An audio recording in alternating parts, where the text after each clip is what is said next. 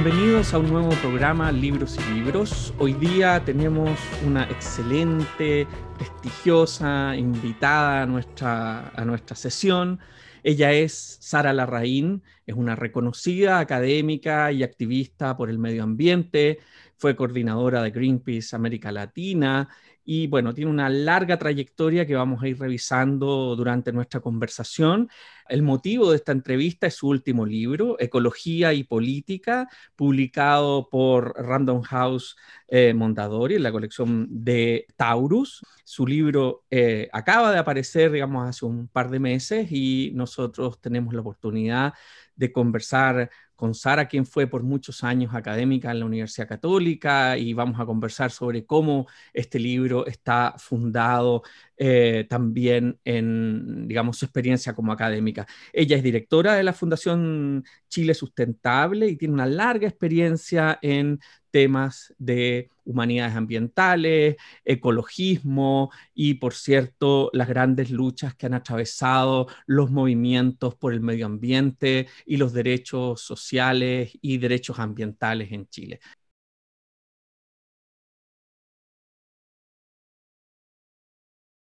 Hola Sara, muchas gracias por estar aquí. Hola, muy buenos días Pablo y mucho gusto de, eh, de, encontrarte nuevamente y poder conversar sobre estos temas que nos interesan a ambos. Sara, ¿cómo nace este libro? Es una pregunta que en general nos hacemos, eh, digamos, tradicionalmente los lectores, porque es un libro que tiene 129 páginas, relativamente breve, pero al mismo tiempo concentra una cantidad de material y una cantidad de información y está escrito de una manera muy ágil y muy informativa al mismo tiempo. Mira, Pablo, la verdad es que yo estaba, eh, estábamos trabajando con la, con la editorial en un libro sobre el tema de los conflictos, en el sentido de, de, de cómo toda esta realidad que está viviendo el país se atravesaba por una serie de tensiones, no solamente, digamos, de tipo político, electoral o del sistema político, sino que eh, cómo esto estaba atravesado por una serie de acontecimientos eh, que estaban ocurriendo en forma concreta en los territorios, tensiones, de, tensiones entre actores y tensiones de lucha por el territorio. Y, en esas conversaciones em, eh, yo planteé una serie de, citas en relación a lo que estaba pasando y, cómo, y cómo la comunidad era parte del territorio, la comunidad no está separada del territorio, em, el territorio no está separado de la comunidad, y, empecé a contar que, estaba, haciendo, eh, estaba haciendo hace muchos, muchos años clase en, la, Universidad Católica, en la Facultad de Filosofía, Departamento de Estética, y que, y que hace varios años estaba con este curso de, decir, bueno, ¿por qué llegamos aquí? ¿Qué está pasando? ¿Por qué están estos conflictos? ¿Por qué el hombre está interviniendo en el territorio de esta forma? ¿Cuál es la raíz de estos conflictos? ¿Cuáles son las visiones que están detrás de esta confrontación? Y entonces ahí decía, mira, la verdad es que el, tema de la construcción de nuestra relación con la naturaleza y con los otros es algo que hemos ido construyendo como humanidad y que obviamente en el pasado fue distinto, muy probablemente con las máquinas en el futuro va a ser más distinto. Eh, y entonces yo dije, mira, lo que yo he estado enseñando es filosóficamente cómo nosotros hemos ido construyendo esta visión y este pensamiento que nos hace fundamentar nos hace fundamentar la acción que estamos haciendo. La visión, eh, digamos, eh, articulada y holística de la antigüedad, que se ve, por ejemplo, en el movimiento ecologista y a propósito del nacimiento de la, economía como, de la ecología como ciencia, eh, donde se ve la relación entre los ecosistemas, los sistemas bióticos, los sistemas abióticos, entonces, y aquí la biosfera y, este, y esta cosa es sistémica, no es una realidad lineal, pero mira Descartes, el, pienso, luego existo, el yo soy y yo soy sujeto y todo lo demás es objeto. Entonces dije, mira, cuando uno ve esta trayectoria y ve cómo la religión de repente solidifica una visión y la instrumentaliza y después la ciencia va eh, y hace lo propio con este otro método, eh, tú vas viendo de que en el fondo vamos por un camino complejo que hoy día la verdad es que nos está haciendo crisis y que tenemos que entender más bien cuáles son las raíces de este pensamiento eh, para poder verdaderamente descubrir eh, cuáles debieran ser las raíces si queremos eh, como especie contribuir a la permanencia de la biosfera y entre ellos nosotros o simplemente vamos a seguir, digamos, camino al abismo o disparándonos en los pies y por lo tanto caminando cada vez con mayor dificultad.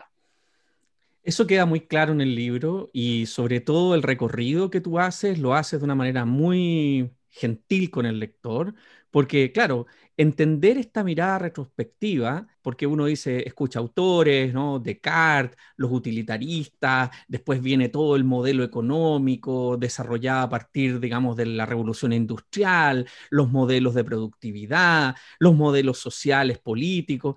Y uno va mirando esto y va viendo en el libro de manera muy exacta cómo se va tejiendo, porque finalmente nadie es la entidad superior que produce esto, sino que es una tendencia humana hacia un, digamos, utilitarismo extremo, hacia una mirada materialista, paradojalmente, y eso en el libro queda en forma muy exacta y precisa, es decir, son materialismos, podríamos decir, filogenéticos, ¿no? Muy, muy antiguos que producen una cosmovisión materialista y en el fondo la palabra se puede usar enajenada respecto de la naturaleza como algo de lo cual nosotros mismos, eh, digamos, dependemos.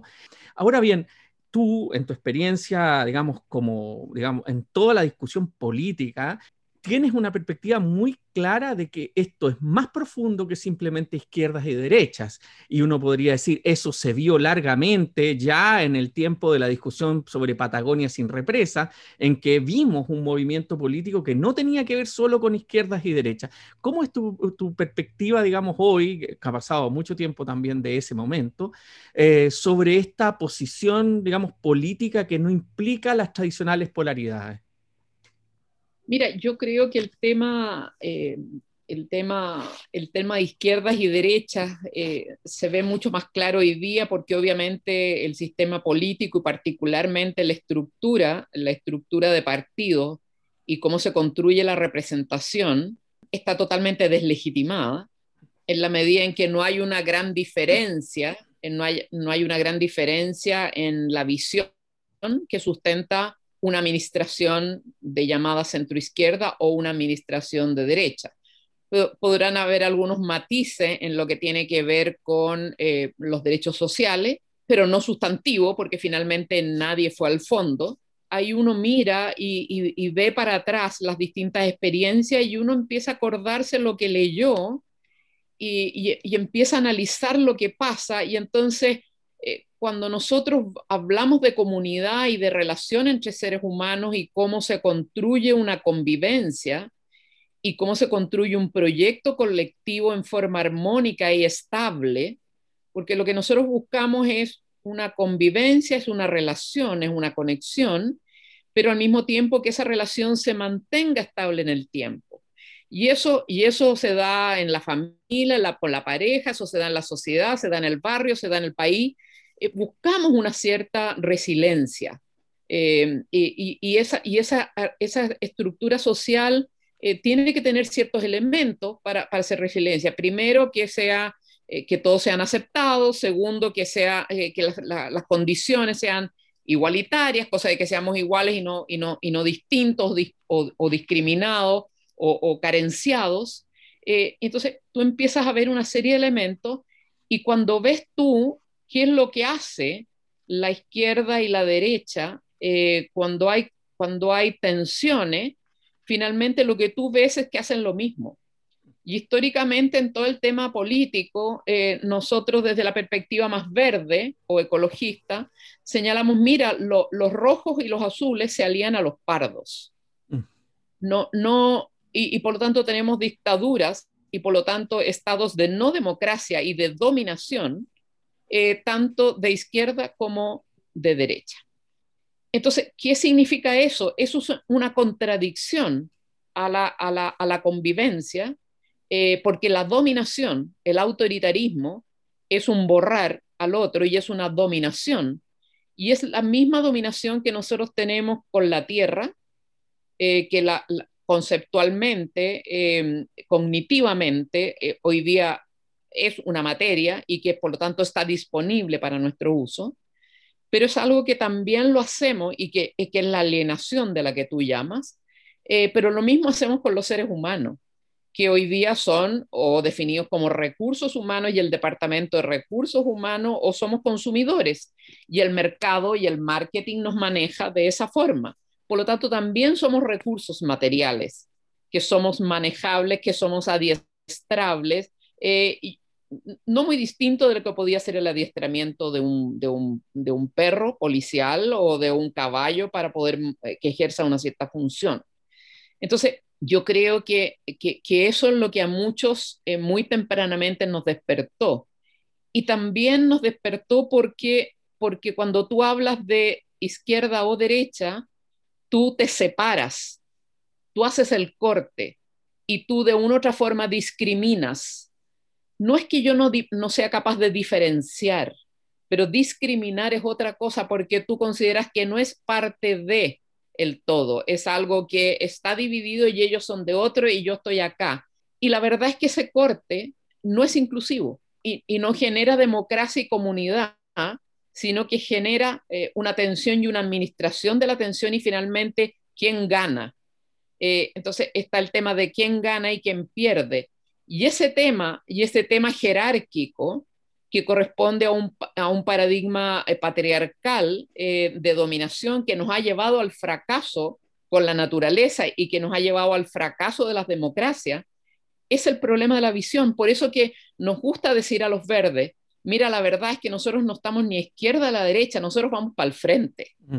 Eh, y, y vamos para el frente con todos, porque todos tienen que discutir sobre los temas porque todos son capaces de llegar a un acuerdo vinculado al bien común, al interés público, porque acá lo más importante es el interés de todos, no es el interés del que gana. Entonces, yo creo que eso nos ha, nos ha ayudado mucho a posicionarnos ya, ya no, a no identificarnos con un sector, porque sabemos que eso no tiene, no tiene futuro, eso no es sustentable, eso no genera estabilidad, la estabilidad que necesitamos para, para la especie humana, para la sobrevivencia de la especie humana, la estabilidad que necesitamos para proteger la naturaleza y sus ciclos, y sus ciclos vitales que nos permitan poder estar viviendo dentro de ella, porque no somos fuera de la naturaleza. Resulta que somos parte de, somos una especie más, no más. Por lo tanto, si destruimos la naturaleza, finalmente nos estamos destruyendo a nosotros mismos. Y eso es más antiguo que el hilo negro. O sea, ya el jefe Sioux, pero ya eh, tú lo vas a ver hasta en el mito del rey Midas.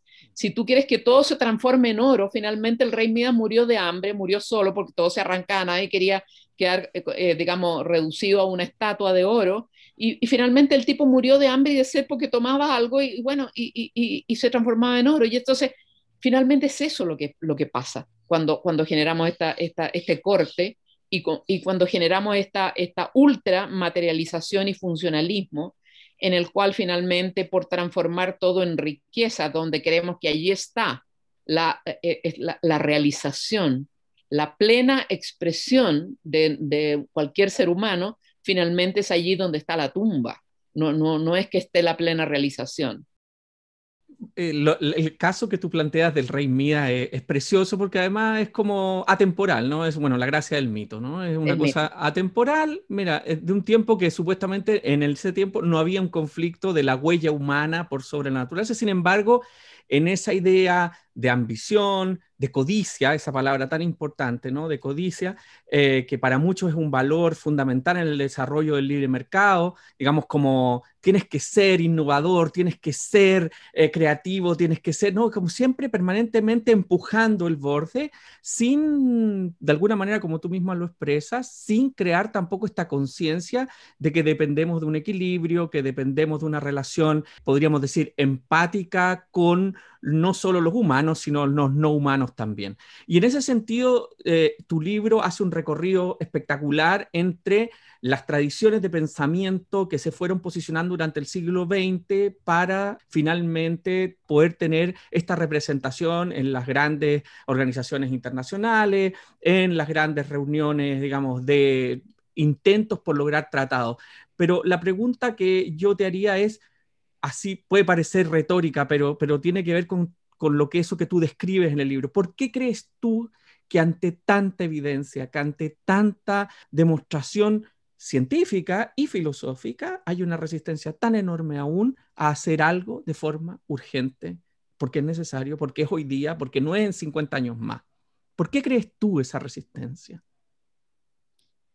Bueno, ahí está el gran problema eh, y qué es lo que está de fondo, Pablo, y, lamentablemente es el tema de, cómo se construye, eh, cómo se construye el poder cómo se construye el poder, cómo se construye la información eh, y por lo tanto cómo se va reproduciendo la cultura en relación a qué objetivos.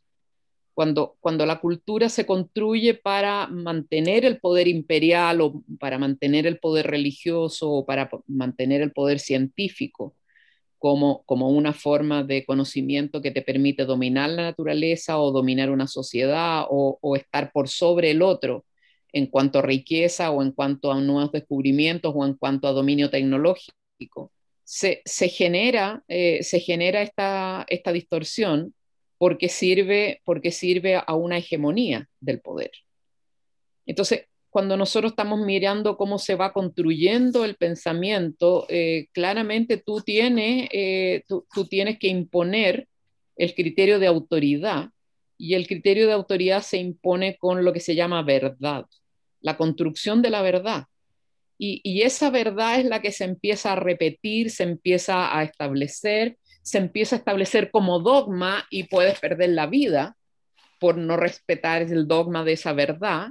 Eh, y entonces, por un lado, tú lo tienes en relación eh, al, al, poder religioso y por lo tanto, si tú vas en contra de esa verdad impuesta, bueno, viene la Inquisición o son quemadas todas las mujeres y hombres que practicaban medicina, medicina con vegetales porque eran brujos, o, simplemente porque eh, como los indígenas en, eh, em, en, América Latina eh, no les ponían el libro de la Biblia en la oreja y le decían que era la voz de Dios y los indígenas decían, bueno, no oigo la voz de Dios. Entonces, yo creo que lamentablemente, y, por eso que es tan importante lo que está ocurriendo hoy día, en el, justamente en el contexto de entender el estallido social, que es más profundo que un estallido de un momento en relación a ciertas condiciones, es que, eh, es que en el fondo lo que, lo que nosotros eh, estamos frente a un desafío mucho mayor. y ese desafío tiene que ver con cuál es la sociedad y la estructura de relaciones que nosotros queremos. Queremos tener, tener sociedades em, jerárquicas, queremos seguir con un Estado que le, le asignamos el poder eh, de decidir sobre el bien común, pero finalmente nos expropia el bien común por incidencia del poder del dinero eh, o de la influencia o, de, o del tráfico de estas influencias para seguir beneficiando a algunos individuos o algunos sectores, pero no al todo. Entonces, lo que está en cuestión hoy día finalmente es un modelo, eh, es un modelo patriarcal, es un modelo lineal, jerárquico y patriarcal. Y es por eso que es tan importante, eh, es tan importante el paradigma ecologista y el paradigma feminista, porque ambos dos están, están destruyendo, están absolutamente haciendo explotar esta estructura jerárquica, piramidal, patriarcal de autoridad, la autoridad como poder, eh, y están señalando que la verdad es que la única posibilidad de convivencia y de armonía social, política, etcétera, etcétera, tiene que ver con la horizontalidad, las relaciones, eh, las relaciones de solidaridad, de cooperación y no de competencia, particularmente, y eso implica además entender la relación de, em, colaboración eh, y de empatía con la naturaleza, que nos provee estos servicios, los cuales son los que, son lo que podemos pagar, no podemos pagar más, incluso generar sacándole a ella riqueza de este, no, podemos tener mejor calidad de vida con los servicios de la naturaleza, con una agricultura restaurativa podemos tener más alimentos que con una química, con una serie de insumos que destruye elementos de la naturaleza y donde obviamente podemos tener una mejor calidad de vida, no compitiendo con el otro para tener más luca y más auto y todo lo demás, sino que a lo mejor poniendo el énfasis en justamente reconocer el cuidado, las labores del cuidado que nadie reconoce. ¿Quién me ayuda a cocinar? ¿Quién me limpia? ¿Quién me ayuda a, em, mantener em, eh, la casa? Eh, ¿Quién me ayuda eh, a subirme a la micro? ¿Quién está manejando la micro? ¿Quién está vendiendo y trayendo desde la zona rural, está trayendo las verduras y las frutas que yo estoy dándole a mis hijos?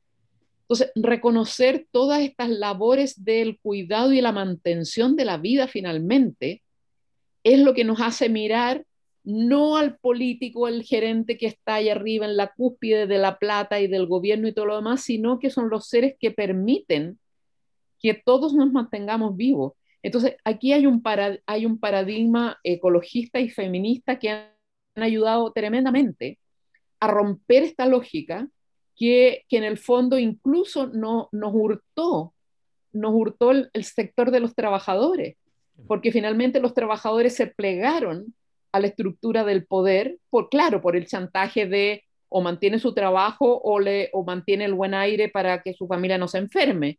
Eh, eh, pero perdimos a los trabajadores como, como, como, como sector, porque finalmente, eh, bueno, fueron chantajeados para, para irse a ser servil y funcional a este tema del, del mercado y del emprendimiento de acumulación mm. capitalista que es tremendamente duro, porque finalmente esa acumulación que, que hay, en la cual ayudan los trabajadores, esa acumulación finalmente se transforma en recursos que se utilizan para destruir más planetas, más superficie, hay más inversiones que destruyen y generan más empleos que, que son empleos que no hacen feliz a la gente tampoco.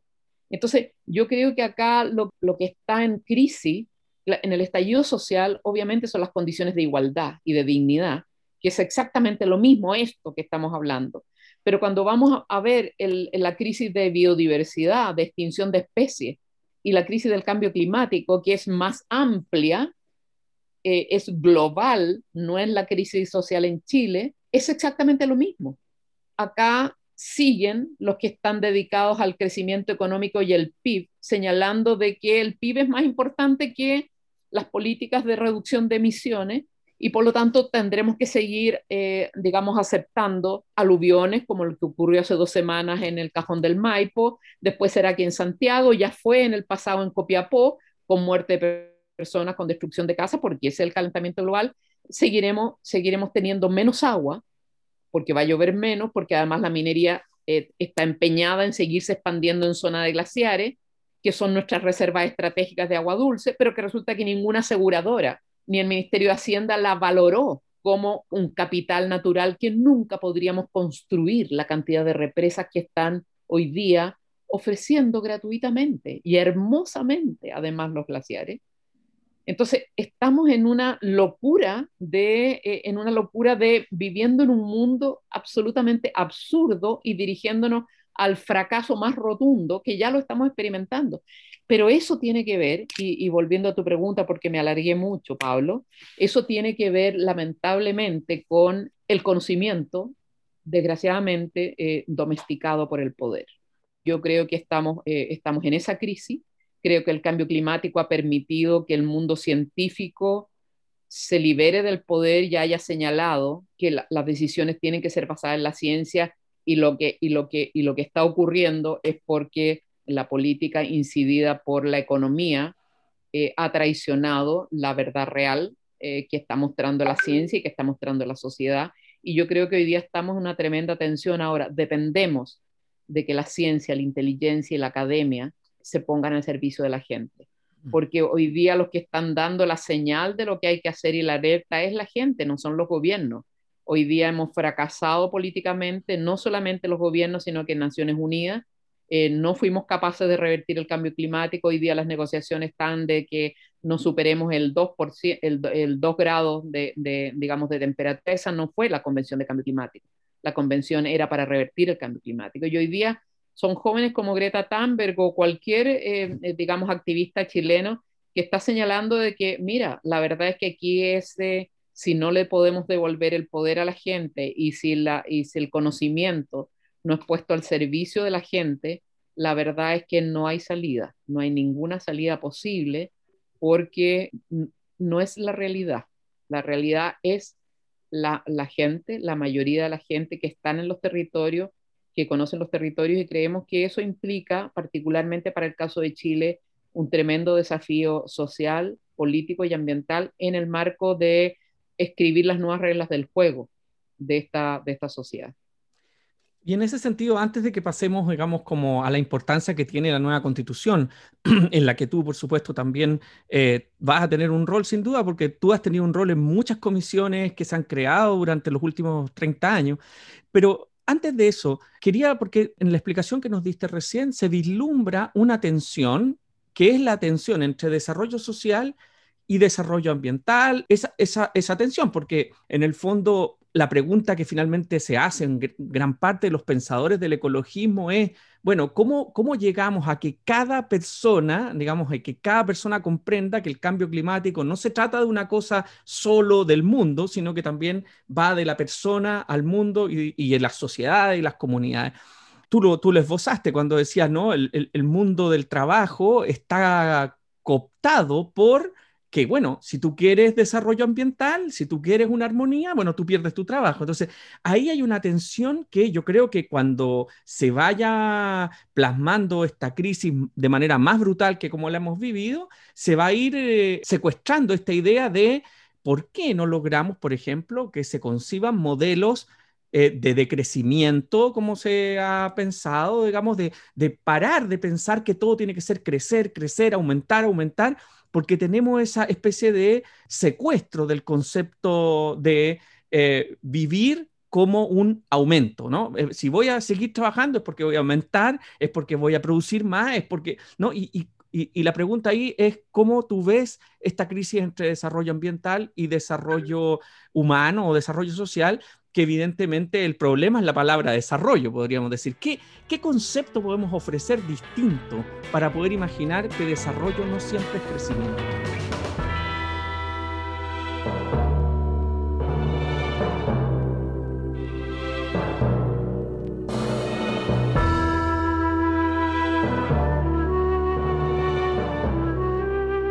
Esa es la captura del materialismo sobre el concepto de desarrollo la visión materialista captura, eh, se apropia del concepto de desarrollo. Y claramente desarrollo es, eh, es utilizar todo para acumular más materialidad.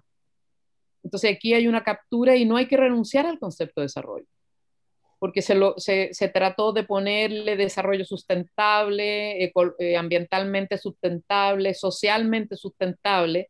Se le trató de, mira, Pablo, o sea, desarrollo se le trató de poner todos los apellidos para tratar de, digamos, de, referirse a, cómo ver los desafíos.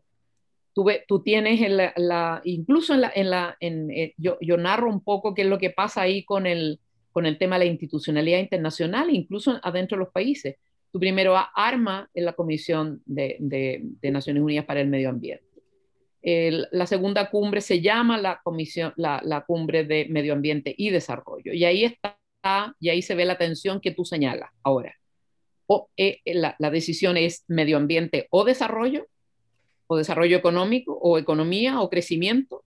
Y la verdad es que, y la tercera es desarrollo sustentable. O sea, se entiende de que si no hay condiciones de sustentabilidad, no hay desarrollo.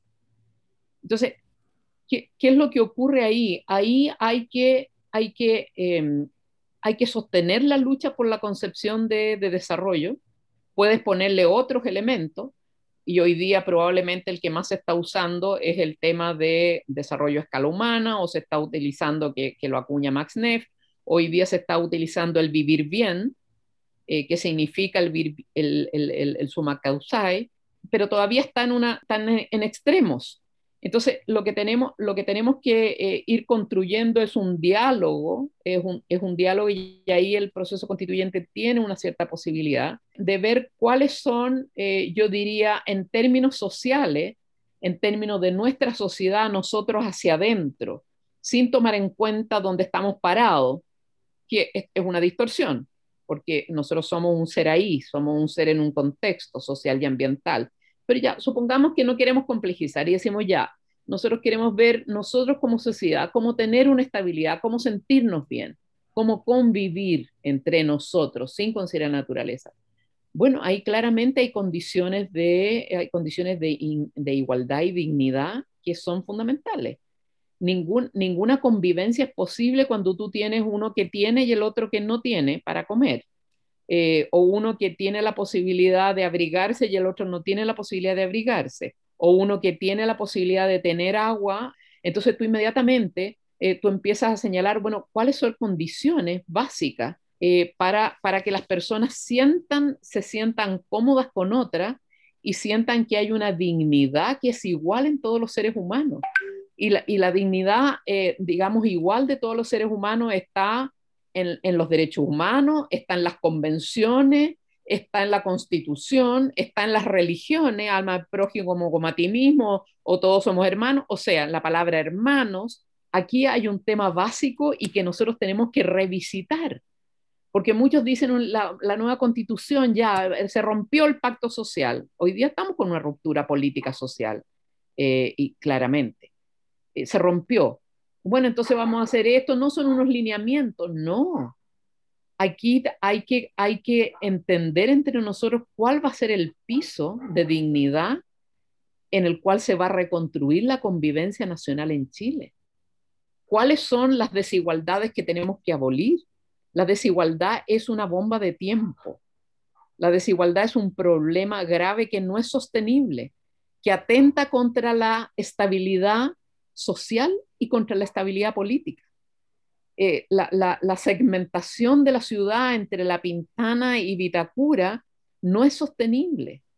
Eh, entonces, acá hay un, o sea, aquí hay un llamado, si nosotros queremos verdaderamente eh, poder establecer una, em, un bien común, yo diría que no habría que inventar nuevas palabras, sino que revisitar, renombrar ponerle nuevos elementos culturales, modernizar tecnológica o culturalmente, pero, pero la verdad es que bien común, dignidad, eh, tienen los elementos que es algo común a todos y es algo que debemos, eh, debemos aspirar y tener todos con el objeto de poder ya entrar a tener elementos de realización, eh, dadas las capacidades de cada uno, y en forma nuevamente no competitiva, no lineal, sino que en forma sistémica de colaboración.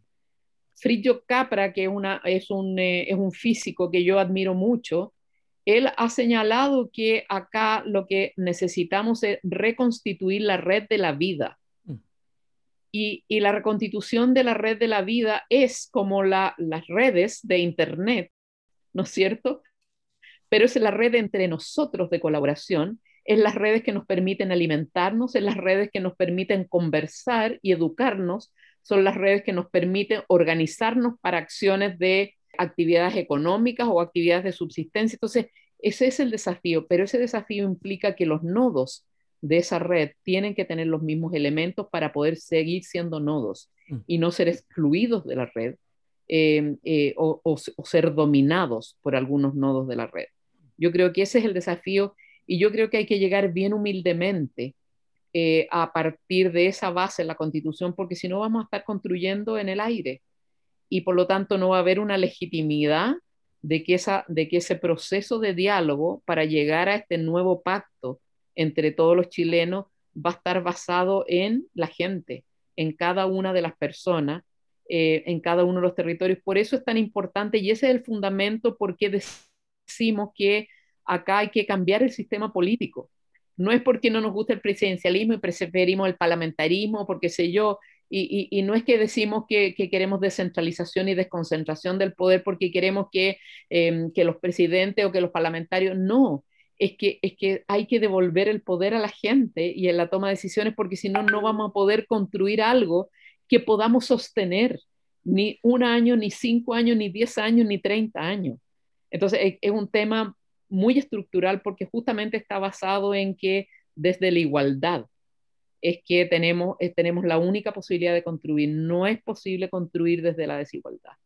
Ahora, en ese sentido, tal como con el concepto de desarrollo, que está, tú dices, secuestrado por esta idea de que el desarrollo solo tiene esta forma, la idea de igualdad también está secuestrada por la idea de un eh, aplanamiento de las diferencias, empiezan las caricaturas. Eh, yo creo que es fundamental que nos detengamos un momento en esa diferencia, ¿no? Entre igualdad no significa uniformidad y al mismo tiempo, eh, evidentemente, esto también representa enfrentarse con las diferencias de las necesidades de cada uno de estos emplazamientos o ambientes, podríamos decir, porque la realidad del norte no es lo mismo que la realidad del sur y porque la realidad del centro.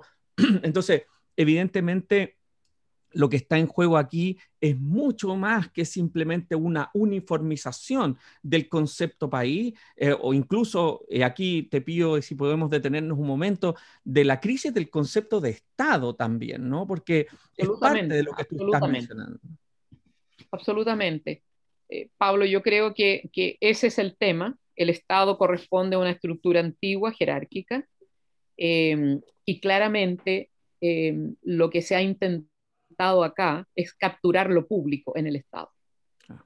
Y lo público no puede ser restringido a lo estatal. Lo público es más amplio que lo estatal y es por eso que es tan importante esta, este cambio en la estructura y en el sistema político. Porque el sistema político tiene que ser una administración de lo público. Y lo público es el Estado y son los ciudadanos sean ciudadanos, sean ciudadanos emprendedores, ciudadanos de la cultura, ciudadanos del mundo rural, ciudadanos profesores, ciudadanos que les interesa la música, pero, pero acá eh, la administración de, una república, incluso la administración de un Estado, si es que no vamos a cambiar la estructura de Estado aún, eh, tenemos que ir preparando una transición que cambie esta noción del Estado como esta cosa jerárquica, aparatosa, eh, monumentalista, centralizada, donde se terminan órdenes de tipo, de, tipo piramidal. Eh, eh, eso no tiene, no tiene futuro, no tiene futuro ni social ni futuro ambiental. Lo, lo, que, lo que todos los sistemas políticos que vienen, los sistemas de convivencia, los sistemas de, de organización y los sistemas de producción, son sistemas que son em, orgánicos, son sistemas de colaboración en el cual las relaciones son relaciones horizontales y de cooperación. Si queremos, si queremos incluso resolver el cambio climático, tenemos que entender de que lo vamos a resolver con la cooperación, no con la competencia. Y por lo tanto, los países, eh, los países ricos eh, tendrán que cooperar con los países pobres y obviamente dentro de la concepción de responsabilidades comunes, pero diferenciadas, en la medida en que hay algunos que tienen mayor capacidad de cooperar que otros que tienen menos para cooperar. Eh, entonces, yo creo que ahí nosotros escribimos con un, con un grupo en, dentro del, del programa Conosur Sustentable, eh, tratando de pelear también eh, la captura del concepto sustentabilidad que también fue capturado. Eh, nosotros escribimos eh, un, libro que se llamaba La línea de la dignidad, donde hacíamos una crítica bastante grande, eh, justamente por el tema del crecimiento o, desarrollo o protección, o, desarrollo o conservación, etc. Y ahí lo que establecimos en la línea de dignidad son, son elementos vinculados a, a satisfactores, o sea, a elementos que van a llevar a, eh, satisfacer las necesidades humanas de eh, alimentación, de cobijo, protección, de, de, aceptación, de acogida, eh, de cultura, de, expresión. Una, lo, pusimos como satisfactores tomando un poco el, el tema de, Max Neff, en la medida de no, de no materializar, de no sectorializar excesivamente las necesidades más básicas que pueden permitir que un ser humano se realice mm. en lo que es. Y ahí nos dimos cuenta de que, eh, de que claramente, primer tema que es fundamental para responder a lo que tú señalas, eh, no existe posibilidad de crecimiento ilimitado en un planeta limitado. Segundo, si, queremos sobrevivir en el tiempo, en una forma armónica, una sociedad en un planeta limitado, eh, tenemos que ver cómo eh, poder distribuir equitativamente los recursos o los bienes que tiene este planeta o esta biosfera entre todos por forma, en una forma eh, igualitaria que genere la posibilidad de convivir y no de confrontarse. Eh, y ahí entonces llegamos a un concepto de que obviamente eh, hay un problema em, de, de, estilos de vida y de consumo diferenciados. Por lo tanto, no es lo mismo el tener un estilo de vida norteamericano que implica una cantidad enorme de recursos para el cual necesitaríamos nueve planetas, que lo que consume un hindú, que podríamos necesitar un planeta o un planeta y medio si es que aumenta mucho la población. Y, actos, y por lo tanto ahí hay un primer cuestionamiento. No es posible sostener esta noción de, un crecimiento ilimitado, que, que, no es ya de las naciones, porque hoy día el crecimiento es de las economías. Y las economías son naciones algunas y otras economías son corporaciones. Por lo tanto, en el mundo de la globalización nosotros no estamos mirando PIB o, economías solamente de, estados-nación. Estamos hablando de crecimientos del PIB de corporaciones también, muchas de las cuales son más grandes que los PIB de, muchos países. Nosotros, en la época en que nosotros hicimos el libro, era, Chile era, era como equivalente al PIB de la, de la marca de cigarrillos Malboro. O sea, estamos hablando de otra estructura geopolítica. Estamos hablando de, y si vamos por esa, hablar de un mundo en el cual la estructura geopolítica de las decisiones se basa en, los PIB. Eh, estamos hablando de una geopolítica que no es la de los Estados-nación. Entonces, no nos equivoquemos. Eh, ya estamos hablando de unas Naciones Unidas que la verdad es que no, no es el que ejerce la soberanía internacional, eh, sino que tenemos que ver de qué es lo que le impone la Organización Mundial de Comercio y qué es lo que le impone, eh, etcétera, etcétera, etcétera. Volviendo para no irme mucho en la, en la, en la, en la dispersión y ir mostrando cuál es la realidad hoy día y cómo se están decidiendo las cosas, si vamos a los seres humanos y la sociedad humana, bueno, nosotros tenemos que encontrar una línea que no sea la línea mínima. Nosotros no podemos seguir en el tema de de asumir todo vinculado al tema de la línea de pobreza y que por lo tanto el, ingreso mínimo garantizado esté relacionado a la subsistencia física mm. de una persona para poder ser fuerza de trabajo en una economía. Ese concepto no es, no es aceptable, ni ética ni políticamente. Eh, y por lo tanto tenemos que ir a una línea de dignidad que implique que la persona tenga aseguradas sus, em, los elementos que permiten su subsistencia física, biológica, fisiológica, pero que tenga asegurado eh, su subsistencia en cuanto a, em, ser simbólico, eh, a ser social, eh, y por lo tanto hay una serie de elementos sociales, culturales, de expresión política, em, de, de creación cultural que tienen que estar en esta dignidad del ser humano, porque el ser humano no es indignidad, el ser humano no es un robot, pero, pero que es de carne, no, no, no se puede, el parámetro no puede ser la línea de pobreza para tener más recursos humanos para la economía. Eh, o sea, entonces yo creo que ahí, con esos dos elementos, de que el planeta tiene recursos limitados, tiene la biosfera, se puede reproducir de una forma limitada, no es ilimitada la reproducción de la vida, requiere un tiempo, requiere una temperatura, requiere una humedad, unos recursos hídricos. El ser humano es un ser que tiene, no, no es solamente la comida, sino que requiere otros elementos para poder seguir constituyendo una sociedad. Entonces, tú ahí ya tienes dos elementos que te complejizan el, el, debate. Eh, y una vez teniendo esta línea de dignidad, porque hoy día, si vamos al tema del PIB em, o de los ingresos, tú tienes que prácticamente entre, entre 10-15% de los seres humanos acumula el 80% de la riqueza. Entonces, cuando tú ves eso y tú estableces la línea de dignidad, tú tienes que decir, bueno, la línea de dignidad es mi referente.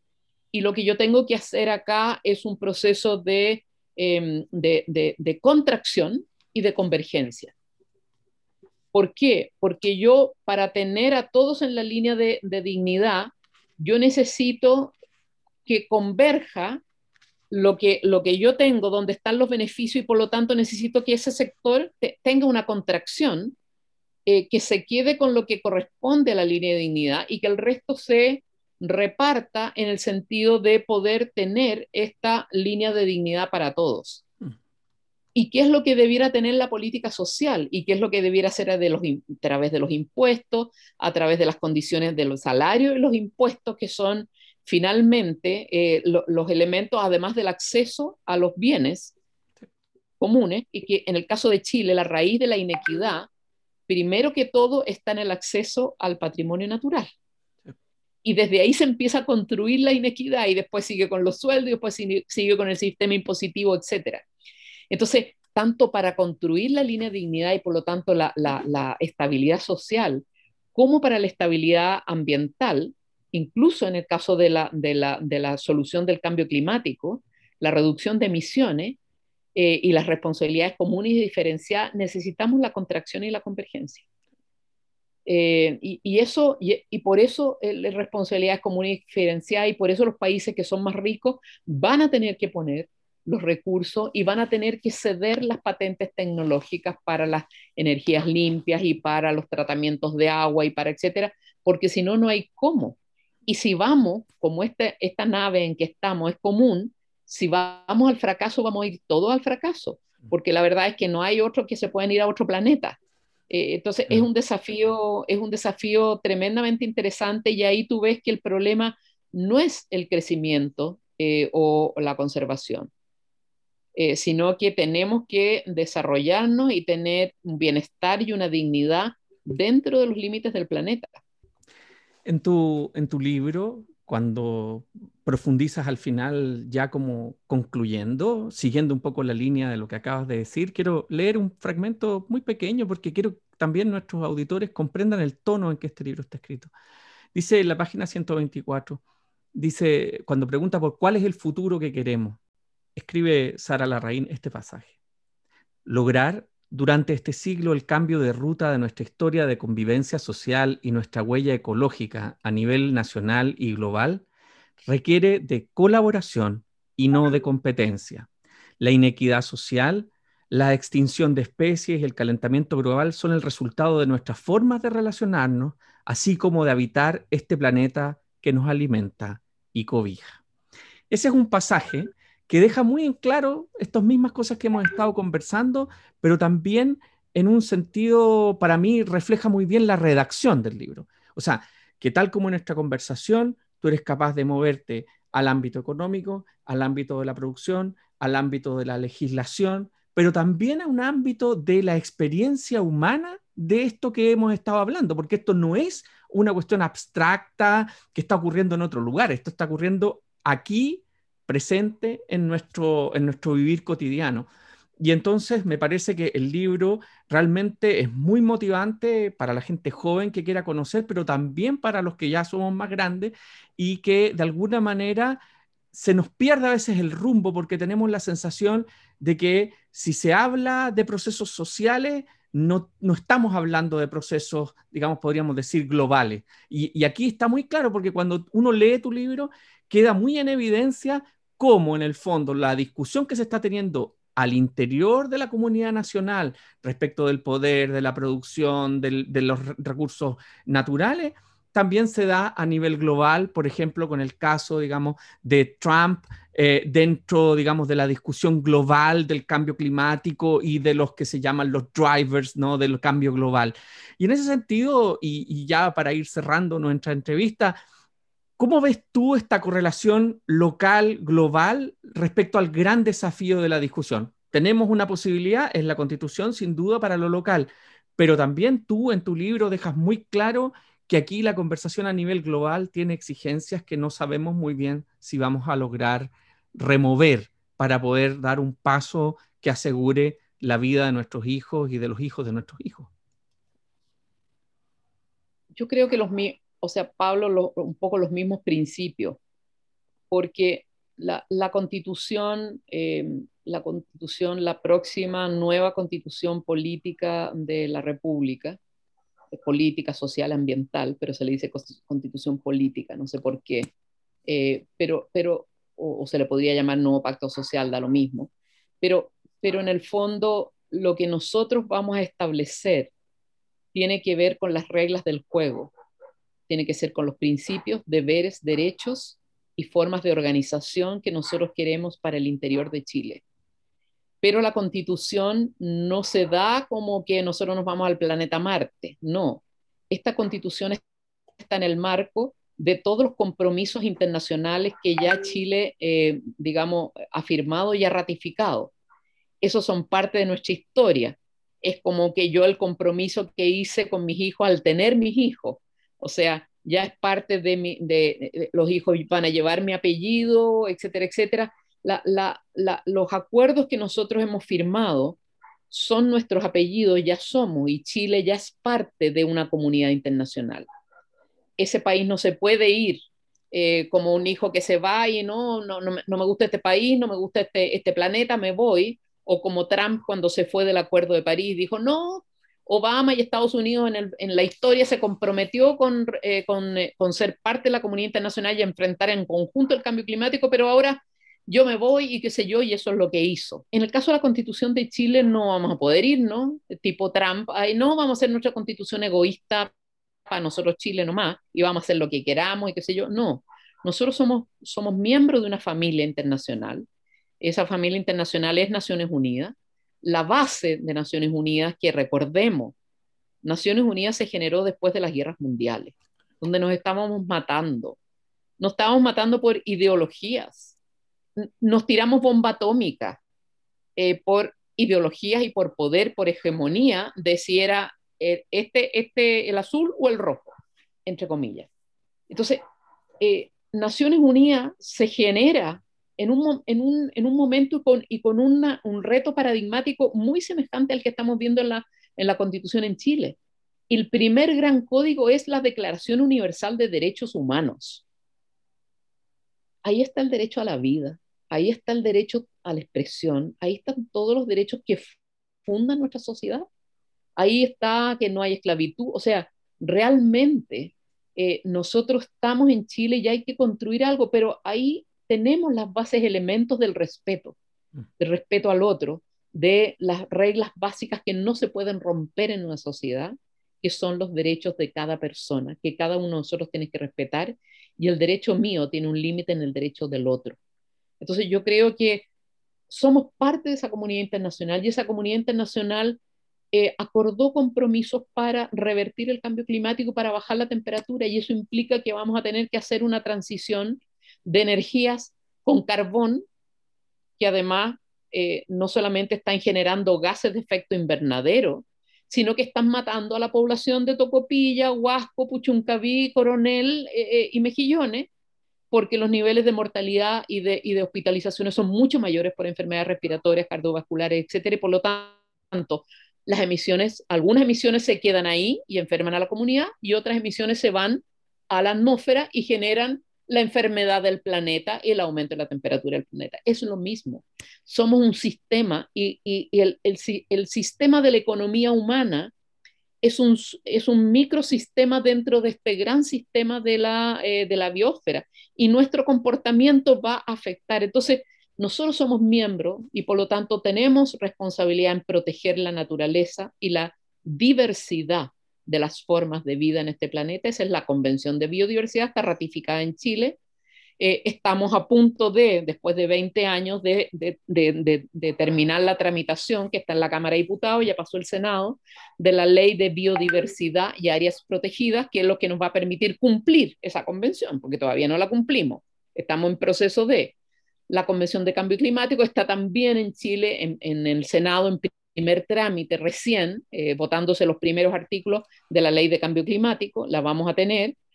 Tenemos, somos miembros de la OIT, la Organización Mundial del Trabajo, por lo tanto en Chile está asegurado el los derechos de los trabajadores, eh, está asegurado el derecho a huelga, está asegurado que debe haber, eh, digamos, salarios mínimos que aseguren que las personas puedan vivir.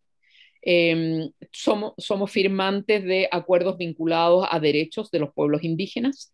Eh, está el convenio 169 que establece em, una discriminación positiva para su protección eh, como culturas, como pueblos y su medio ambiente, su territorio, que incluye no solamente el, territorio con el metro cuadrado, sino que incluye la noción de territorio, todo lo que contiene ese territorio es decir, los ecosistemas, las aguas, etcétera, etcétera. Entonces, nosotros al ir, eh, al ir hacia escribir una nueva constitución, no podemos hacerlo fuera de ese marco de la familia de la cual somos. Eh, y por lo tanto, claramente la constitución tiene que estar fundada en los derechos humanos, tiene que estar fundada en la protección de la naturaleza y, y trataremos de ir lo más, lo más allá posible pero tiene que estar fundada también en algunas metas eh, coherentes de corto plazo. Y eso la constitución puede establecerlo. Eh, puede establecerlo en una serie de áreas. Y me estoy refiriendo también a que deberíamos ser compatibles con los objetivos de desarrollo sustentable de Naciones Unidas. Esos objetivos de desarrollo sustentable de Naciones Unidas establecen que debiera haber un derecho universal al agua potable y al saneamiento. Eso en día en Chile no ocurre. Hoy día nosotros tenemos gente servida por camiones aljibe, gente que no tiene saneamiento, ¿para qué decir tratamiento de agua?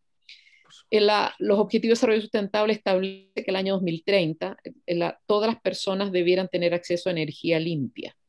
Pero la constitución tiene que estar en ese marco y todas las evaluaciones que se le han hecho a Chile eh, desde el marco de Naciones Unidas, incluso desde el marco de la OECD, nos han mostrado que nuestro desempeño social y ambiental no es bueno. Entonces yo creo que eh, no es que vamos a hacer una hoja en blanco, pero esa hoja en blanco tiene unos referentes que son los referentes de la familia eh, eh, humana en la cual estamos y estos son los referentes en los cuales ha avanzado la comunidad de las naciones. Mm. Y, por lo tanto no podemos salirnos de ese marco, sino que ser fieles a ese marco. Y de hecho, tú pones los ejemplos de las constituciones donde ya los derechos de la naturaleza son reconocidos y ahí se produce otra tensión que tal vez no vamos a poder, hoy día profundizar, pero que deja un tema que es esta especie de mirada mm, casi como de una superstición, ¿no? Esta cosa que uno habla de que, de que el agua, el aire, eh, los territorios naturales, las reservas, bio, las bioreservas, eh, son entidades, ¿no? Y ahí a uno lo miran con cara como si fuera una superstición, ¿no? Como que uno está devolviendo una suerte de animismo, ¿no? Para pensar en las tradiciones eh, y, y que estamos pensando en un panteísmo, pero no se trata de eso, se trata de que tenemos que reconocer que la necesitamos para ese futuro que supuestamente sería la humanidad, ¿no? Eh, y, tu libro lo deja muy en claro y el recorrido, insisto, está hecho de una forma muy, muy gentil con el lector, que a mí me parece que eso es fundamental, porque eh, todas estas variables que tú has tocado en nuestra conversación, que te agradezco profundamente, son complejas. No se trata solo aquí ni de los árboles ni de las aves, sino que se trata en el mismo nivel de árboles, aves, seres humanos, relaciones políticas, relaciones sociales, relaciones. Y entonces ahí uno se da cuenta de la profundidad y de por qué la seriedad de la oposición para que esto se haga. ¿no? Porque, porque también es una cuestión, o sea, aquí tenemos un país que tiene una resistencia profunda de que se instale un modelo distinto de relación medioambiental, ¿no? Y, tenemos, por supuesto, mártires históricos que han dado la vida por este pensamiento. A mí me, siempre me interesa poner este tema porque aquí no estamos hablando de un tema que se pone como en la mesa simplemente. Aquí hay, aquí intereses económicos, aquí hay intereses hegemónicos, aquí hay intereses epistémicos, ¿no? Que están fundando una resistencia que no es tan solo una cuestión de ya, bueno, bueno, ya, eh, pongamos el agua como derecho. No, no, aquí hay una cuestión que es mucho más grande que eso y tu libro lo deja en claro. Sí, encantada, eh, encantada y, estamos abiertos para seguir conversando, pero es un tema tremendamente relevante cuando te dicen, ah, ustedes quieren volver a la prehistoria, porque mm. yo no lo quise mm. decir antes, pero tú decías, ah, no, entonces vamos a tener que prender la vela. Cuando nos decían en Hidroaicén, si no hacemos represa, vamos a tener que prender la vela. Entonces, siempre te están señalando y te están llevando al pasado, cuando en el fondo lo que nosotros estábamos proponiendo es lo solar, lo eólico, que es el mundo nuevo, y el pasado era el carbón y el pasado eran las grandes hidroeléctricas y por eso que, es tremendamente importante que tú hayas señalado el tema epistémico, porque finalmente esas verdades se imponen con el poder. Eh, y, es eso, y es eso lo que está en juego hoy día, eh, porque, porque ya el tema del animismo era el lenguaje que tenían nuestros antepasados en nuestra especie para dirigirse y para explicar esta relación. Las relaciones de las formas vivas en la biosfera. Ese es el lenguaje que ellos tenían y lo respetamos absolutamente en su época. Y hoy día tenemos comunidades humanas que están viviendo totalmente aisladas por aislamiento voluntario de la civilización. Y su lenguaje sigue siendo el animismo. Mm. Y lo respetamos profundamente, porque además no tiene ninguna diferencia con lo que ha descubierto la ciencia ecológica hoy día. Y donde la filosofía finalmente, a partir de Arnines y compañía, pero partiendo de Heidegger, que hay que reconocer y obviamente, claramente ya lo han señalado. Entonces, hoy día tenemos una ciencia que ya mostró que el sistema de la biosfera, incluido nosotros, es un sistema y que estamos todos conectados. Y eso, y eso lo, está, está, en, la, está en la física, en la química, en la biología, en la neurociencia. Es decir, hoy día no hay ciencia lineal, la ciencia es sistémica, el pensamiento no es lineal, el pensamiento es complejo, porque la verdad hoy día, incluso legitimada por la ciencia, pero que en Chile se le hace el quite de todavía seguir universidades tremendamente atrasadas en el pensamiento, en la filosofía, etcétera, estamos dejando atrás el, avance de la ciencia, del conocimiento. El conocimiento hoy día está mostrando que el animismo estaba en lo cierto y que hoy día el lenguaje es distinto y lo podemos además eh, demostrar con experimentos. Hoy día la ciencia, la ciencia ha honrado el animismo y ha honrado la visión de nuestros antepasados. Entonces, no hablemos despectivamente de la historia de la humanidad, porque verdaderamente cada, eh, cada etapa, cada era de la humanidad ha tenido las mismas verdades en distintos lenguajes. Entonces yo creo que nosotros tenemos que honrar em, esos conocimientos porque no difieren del conocimiento de hoy día. El problema es que el poder siempre ha tratado de dominar y apropiarse, de imponer una hegemonía del conocimiento, y es eso lo que nos está llevando al fracaso. Es el imponer una verdad que no es, es lo que nos está llevando al fracaso. Por lo tanto, Pablo, encantada de conocer y bueno, a disposición eh, cuando, cuando tú quieras. Muchísimas gracias y de nuevo celebramos este libro, Ecología y Política, de Sara Larraín, publicado en la colección Taurus de Penguin Random House, el grupo editorial, la editorial, y realmente motivar a nuestros auditores porque vale muchísimo la pena revisar este, este contenido. Es está escrito, yo insisto, de una manera muy gentil, muy respetuosa con el lector. Sobre todo lo que a mí me gusta es el, cómo lograste un equilibrio, una armonía entre contenidos que son muy complejos y otras cosas que son de mucho sentido común. Y esta cuestión, lo importante es que ese sentido común eh, no tiene que ser secuestrado, digamos, por la, la falsa complejidad. Eso es para mí lo importante, ¿no? O sea, aquí sé, el libro tiene complejidades cuando son precisas y tiene eh, sentido común cuando es preciso. Eh, y eso para mí lo rescato porque muchas veces se tiene la sensación de que conversar sobre temas de ecología es o solo una cosa o solo la otra. Y sin embargo aquí cruzas muy bien lo político, cruzas lo social, cruzas lo ambiental, pero también lo filosófico, también lo estético, el reconocimiento de que este es un libro que yo recomiendo absolutamente para todo aquel que quiere entrar en el tema del ecologismo, pero también para los que queremos profundizar en las maneras en cómo se puede discutir eh, y sobre todo el valor que tiene para el futuro de Chile y de el mundo, que es una palabra que ya no se usa tanto, se habla de lo global, pero del mundo. Así que te quiero agradecer eh, nuevamente, Sara, por esta entrevista. Muchas gracias, Pablo. Esté muy bien. Bueno, quiero despedir este programa y darle gracias a nuestros auditores. Este es el programa Libros y Libros y este es un nuevo episodio. Eh, gracias, Sara, por haber estado aquí. Nos vemos en el próximo episodio. Gracias, Pablo.